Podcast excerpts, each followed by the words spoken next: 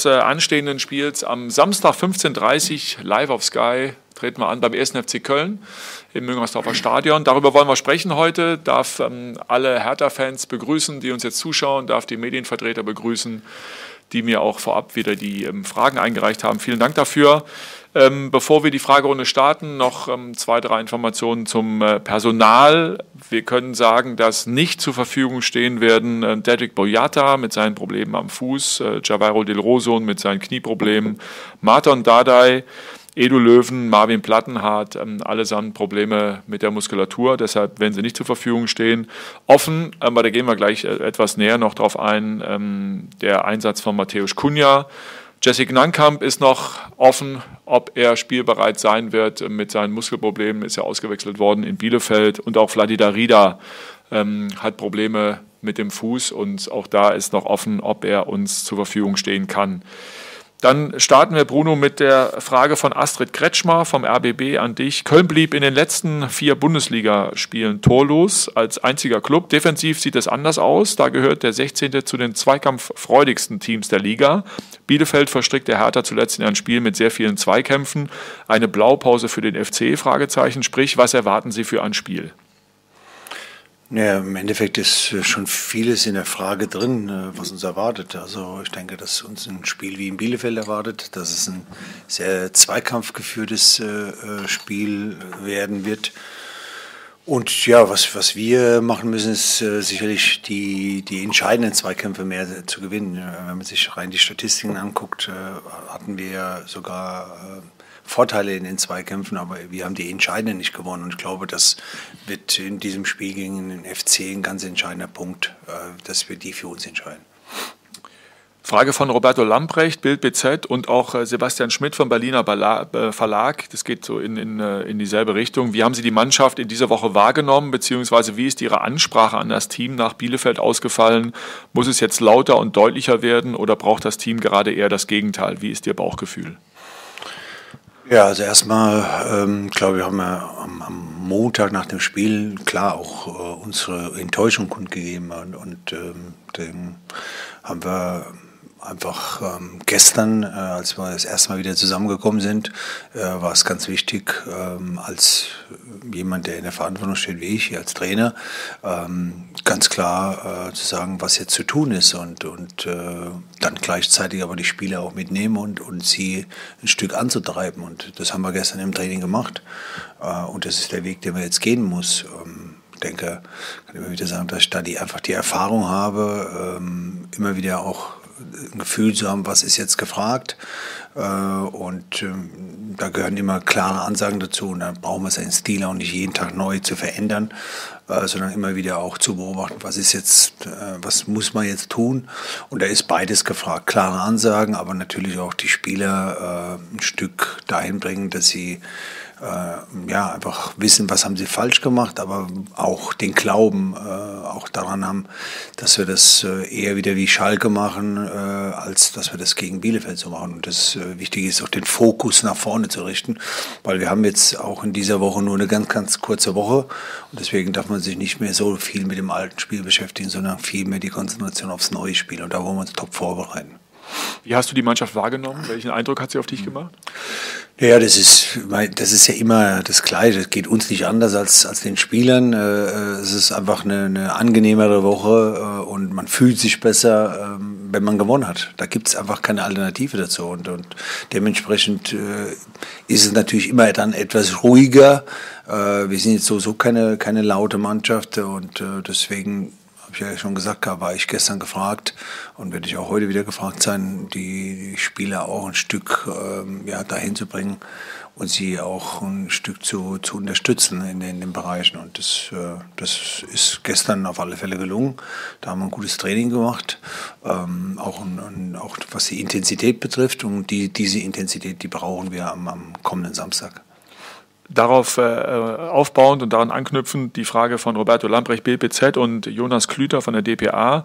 Zum einen, was muss Hertha in Köln zwingend alles besser machen als zuletzt? Was haben Sie dafür in der Woche unternommen? Und was muss sich mentalitätsmäßig nach dem 0 zu 1 in Bielefeld ändern? Welche Einstellung erwarten Sie von Ihrem Team gegen Köln?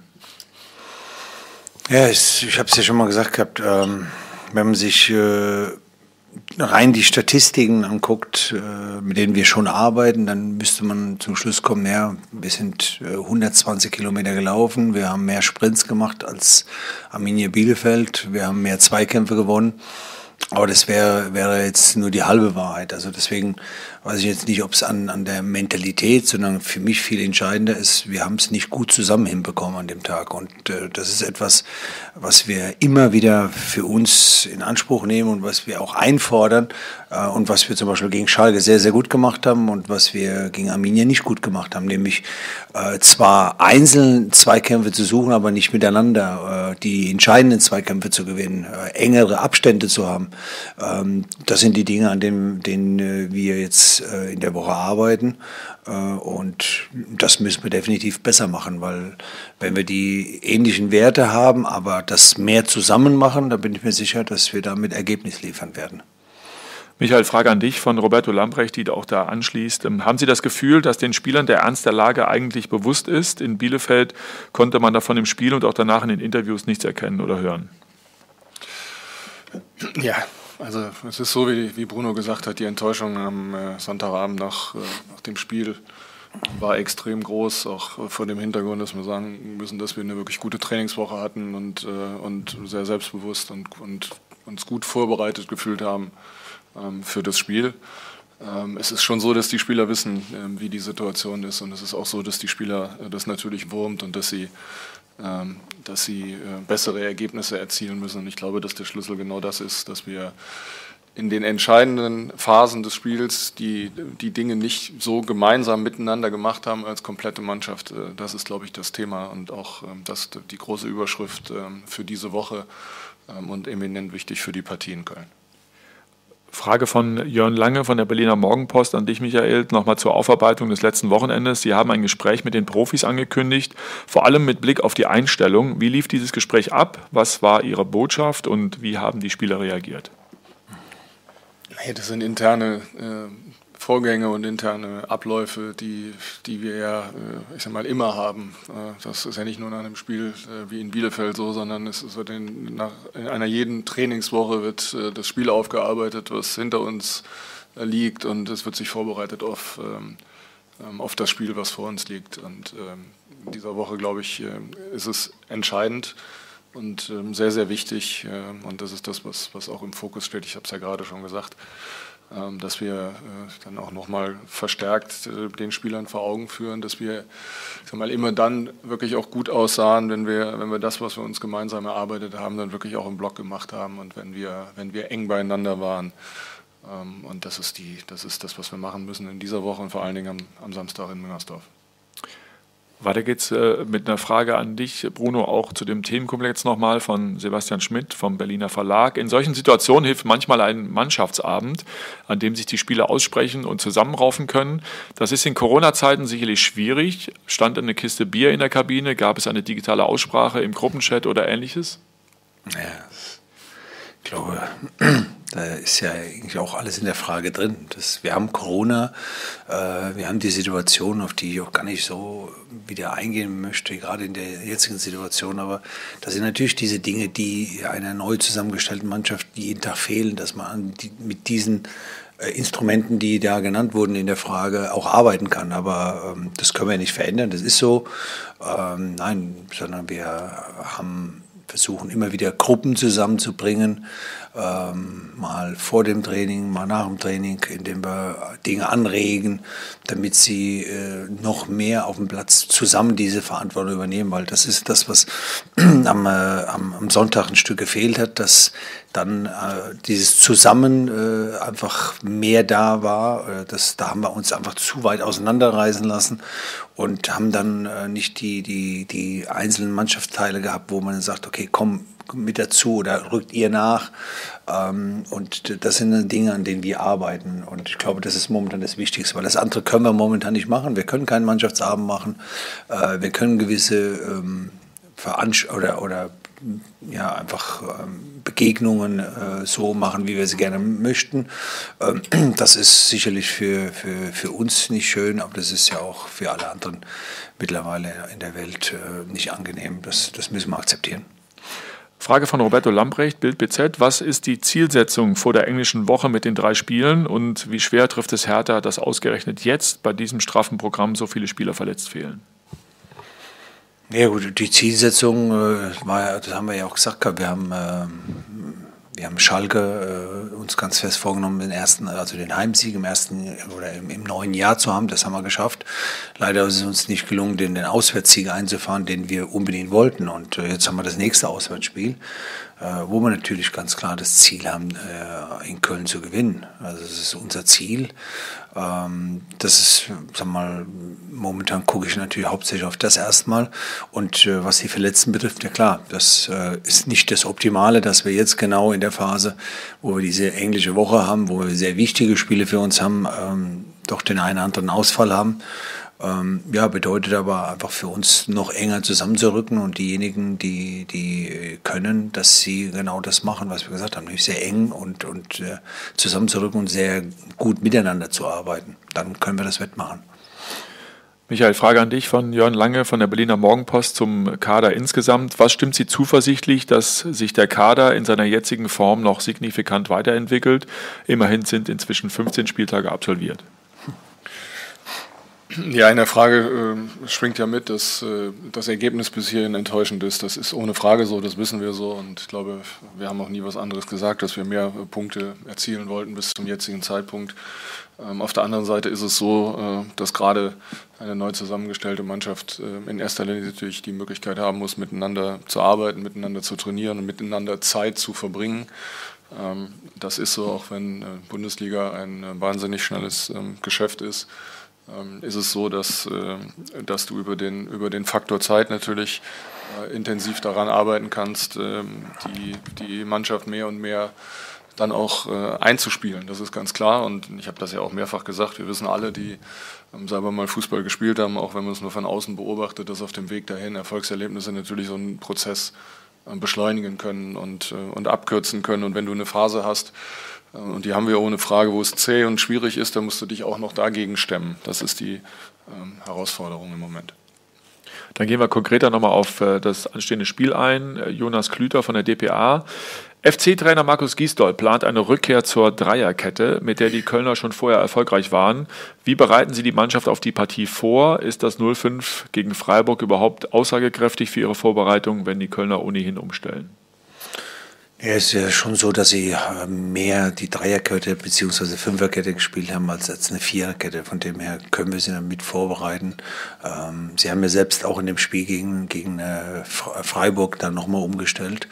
Ähm, also von dem her, ja, wir können sie äh, vorbereiten. Ob das jetzt das 5-0 aussagekräftig ist, das weiß ich nicht, weil vorhin wurde ja auch gesagt, dass sie eigentlich gerade in der Defensive sehr, sehr gut stehen. Ähm, ich habe mir natürlich das Spiel gegen Freiburg angeguckt. Ähm, es war, war jetzt, es klingt jetzt so 5-0, aber es war jetzt nicht so, dass, dass Freiburg äh, äh, Köln so hergespielt hat, sondern dass sie relativ effektiv waren und, und äh, sehr, sehr, ja, einfach gut waren in der Chancenauswertung. Und ähm, das, das muss man einfach in dem Spiel sagen. Ähm, und ich erwarte eher das Spiel, dass es einfach ähm, ja, ein sehr, sehr enges Spiel wird. Und damit muss man sich darauf einstellen, gerade in der Situation, wo wir sind und wo auch der FC ist. Äh, und das muss man annehmen. Und äh, da können Kleinigkeiten entscheiden, in welche Richtung das Spiel geht. Inwiefern haben Sie sich mit der Situation in Köln beschäftigt, wo gerade wieder viel Unruhe herrscht? Und was bedeutet das für Ihre Herangehensweise? Die Frage von Stefan Hermanns vom Tagesspiegel. Ja, ich glaube, äh, wir tun gut daran, äh, selbst bei uns zu bleiben. Das ist ja so auch in der Phase, in der wir auch sind, immer ganz, ganz wichtig, äh, bei sich zu bleiben, weil klar wissen wir, das, dafür bin ich ja auch lang genug dabei, dass jeder eine Idee hat und jeder auch Vorstellungen hat, wie es besser gehen kann. Ähm, aber man muss auch, äh, das ist ganz wichtig, bei sich bleiben und als, als Trainer von dem überzeugt sein, was man tut. Äh, und äh, das wollen wir auf die Mannschaft übertragen. und so wollen wir in das Spiel reingehen. Da beschäftigen wir uns weniger mit dem FC, weil, weil das einfach keinen Sinn macht, außer dass wir die Mannschaft darauf vorbereiten, was erwartet uns, wo sind die Stärken vom, vom FC, wo sind die Schwächen. das werden wir heute Mittag machen, sehr konzentriert und werden dann daraufhin auch das Training gestalten. Weitere Frage von Stefan Hermanns vom Tagesspiegel. Sie haben am Montag die Probleme bei Matthäus Kunja skizziert. Mhm. Gibt es inzwischen mehr Klarheit über den Umgang mit seiner Verletzung und kann man schon etwas über seine Einsatzchancen in Köln sagen? Ja, der, den Umgang haben wir schon gewählt, aber es wird weiterhin immer wieder abhängig sein, wie der, wie der Spieler selber äh, im Grunde sagen wir, das, mit dem Schmerzempfinden zurechtkommt. Und ähm, das, ähm, momentan ist es so, dass er noch nicht mit der Mannschaft trainiert hat. Ähm, von dem her ja, ist es natürlich sehr fraglich, ob er, ob er überhaupt eine Rolle spielen kann. Dann gehen wir auf äh, weitere Personalien ein. Ähm, Jonas Klüter von der DPA fragt nach äh, Matthew Leckie und Santi Askasibar, die wieder ins Training eingestiegen sind. Ähm, ja, sind. Wie sind die Trainingseindrücke und sind das schon wieder eventuell Optionen für das Wochenende? Sie werden, wenn sie, wenn sie gesund bleiben, auf alle Fälle mit im Kader sein, keine Frage, weil ja, wir jetzt auch gar nicht so die, diese Auswahl haben und sagen können, wir führen der Spieler jetzt etwas länger ran. Das ist momentan in der jetzigen Situation nicht möglich. Ähm, und ansonsten ist es so, Messio war jetzt nicht ganz so lange draußen, er war sonst die ganze Zeit dabei. Bei Santi ist das ganz große Problem, dass ich mich nicht äh, zurückerinnern kann, dass er mehrere Wochen am Stück bei uns mittrainieren konnte, weil er leider von einer Verletzung in die andere gefallen ist. Und, und äh, leider ist es ja oft so der Fall, wenn du mal mit einer Sache ähm, ein Problem hast. Und äh, er ist natürlich auch jemand, der wirklich auch äh, mit, mit Herz Fußball spielt, aber auch trainiert. Äh, und dann natürlich in jeden kleinen Krieg reinziehst, dann, dann verletzt du dich leider immer mal wieder wieder. Und das ist bei ihm passiert. Ich glaube, so viele Verletzungen hat er vorher nicht gehabt. Und, und deswegen ist es sehr, sehr schade. Und es ist ganz schwer, ihn zu beurteilen, weil ihm natürlich komplett Spielpraxis fehlt seit mehreren Monaten. Äh, und wie gesagt, auch das komplette Training. Aber heute sind wir erstmal froh, dass er jetzt ähm, dabei ist, äh, weil er ein guter Typ ist und weil er einfach auch äh, Energie mit reinbringt. Aber wie gesagt, es ist ganz, ganz schwierig. Äh, er muss sich jetzt über Kurzeinsätze äh, rein, äh, sag mal, reinarbeiten in die, in die Mannschaft. Ähm, aber das Wichtigste ist, dass er jetzt erstmal gesund bleibt. Mhm. Nächste Frage kommt von Astrid Kretschmer vom RBB. Jordan Torunariga verlor seinen Platz in diesem Jahr an Oma Alderete, der gegen Bielefeld nicht seinen besten Tag hatte. Mit unter anderem 20 Fehlpässen in 90 Minuten konnten sie Alderete, konnte sie Alderete als Torunariga-Vertreter überzeugen. Was spricht gegen Köln für Alderete, was für Torunariga? Mhm. Ich finde, beide haben, äh, wie, wie jeder, Stärken und Schwächen. Ähm, bei, bei Omar muss ich sagen, ist es eigentlich so, dass eher genau das, was, was jetzt eben äh, in der Frage auch drin war, dass er viele Fehlpässe hat, dass das eigentlich eher seine Stärke ist. Äh, er ist ein sehr äh, ballsicherer Spieler, der mit einem gewissen Risiko spielt, was wir aber auch gerne wollen, weil, äh, weil wir einfach äh, Spieler brauchen, die mutig sind. Und wir können natürlich nicht beim, beim kleinsten Widerstand, der, der mal kommt, wenn mal was nicht funktioniert, sofort äh, alles in Frage stellen, sondern wir müssen ja auch Spieler bestärken in dem, was, wo ihre Stärken liegen. Äh, und gerade wenn sie die versuchen einzubringen, und, und mir ist es lieber, jemand hat mal Mut äh, und macht da auch mal einen Fehler, als dass er vor lauter Angst sich ein Stück versteckt. Also ich glaube, das ist ganz wichtig. Äh, und ich habe es eben schon gesagt, beide haben äh, äh, Stärken. Ähm, und ja, das, sind, das ist ein enger Zweikampf, den ich mir aber ehrlich gesagt oder den ich gerne habe, weil ich finde, wir brauchen diese Zweikämpfe, um einfach ein Stück besser zu werden. In der nächsten Frage von Stefan Hermanns geht es um Luca Netz. Sie haben Luca Netz für seinen Kurzeinsatz in Bielefeld gelobt. Spielt er in Ihren Überlegungen auch schon eine Rolle für die Startelf? Mhm. Ja, Luca, klar, das, das ist so, wie wir gesagt haben, der hat uns da gut gefallen, dem Kurzeinsatz. Ähm, äh, ist ja jetzt wieder reingekommen ähm, bei ihm, aber das können wir auch nicht verändern, ist es wie für alle junge Spieler. Ihm fehlt im Grunde auch äh, seit dem ja, was muss man sagen, eben als fast ein halbes Jahr oder mal, drei, vier Monate, seit schon wieder die, die Saison schon wieder unterbrochen wurde und die wurde ja in der alten Saison schon unterbrochen, fehlen den jungen Spielern die, die Spielpraxis. Das äh, mal unabhängig mal von unserer Mannschaft ist es natürlich schon äh, ja ein Problem, was, was den ganzen Fußball begleitet, dass äh, die, die Nachwuchsspieler im Grunde keine Einsätze haben. Ne? Sie können, teilweise können sie nur trainieren. Es gibt viele, viele Jugendmannschaften, die überhaupt nicht trainieren können. Und das ist natürlich etwas, was so Spieler wie gerade so Luca, der auf dem Sprung ist von, von, äh, von Jugend, Amateure in den im Profibereich, ist es natürlich sehr, sehr schade. Ne? Aber das können wir nicht ändern. Ähm, deswegen haben wir versucht, immer wieder mal auch mit der einen oder anderen Zusatzschicht äh, zu arbeiten, indem wir nochmal was nach dem Training gemacht haben. Aber das ersetzt natürlich kein Spiel. Ne? Das, das macht es so schwierig, ähm, jemanden ja jetzt zu sagen, okay, das kann funktionieren und trotzdem haben wir keine Scheu davor, wenn wir das Gefühl haben, das, äh, das ist gefragt und, und wir haben Bedarf, ihn da reinzutun, weil ja, er, wie gesagt, einen, einen guten Eindruck macht äh, und dann werden wir sehen, ob er sich dann freischwimmen kann. Aber da gehört natürlich auch die Unterstützung der gesamten Mannschaft dazu. In der letzten Personalie geht es um äh, John Cordoba, der nach Köln zurückkehrt. Frage von Astrid Kretschmer und von äh, Sebastian Schmidt. Ähm, zum einen, inwieweit ist das Wiedersehen mit dem Ex-Club eine extra Motivation für ihn? Wie ist da Ihr Eindruck? Ist er besonders heiß gegen Köln zu treffen? Äh, beziehungsweise auch nochmal mit dem Blick auf den vergangenen Sonntag. John Cordobas Leistung in Bielefeld war der erste schwächere Auftritt, seitdem er für Hertha spielt. Inwiefern leidet er, aber auch das Team noch unter seiner rund sechswöchigen Pause? Welchen Eindruck haben Sie in dieser Woche von dem Duell gegen seinen Ex-Club. Was wollen Sie von ihm in Köln sehen? Was muss die Mannschaft tun, damit er seine Stärken ausspielen kann?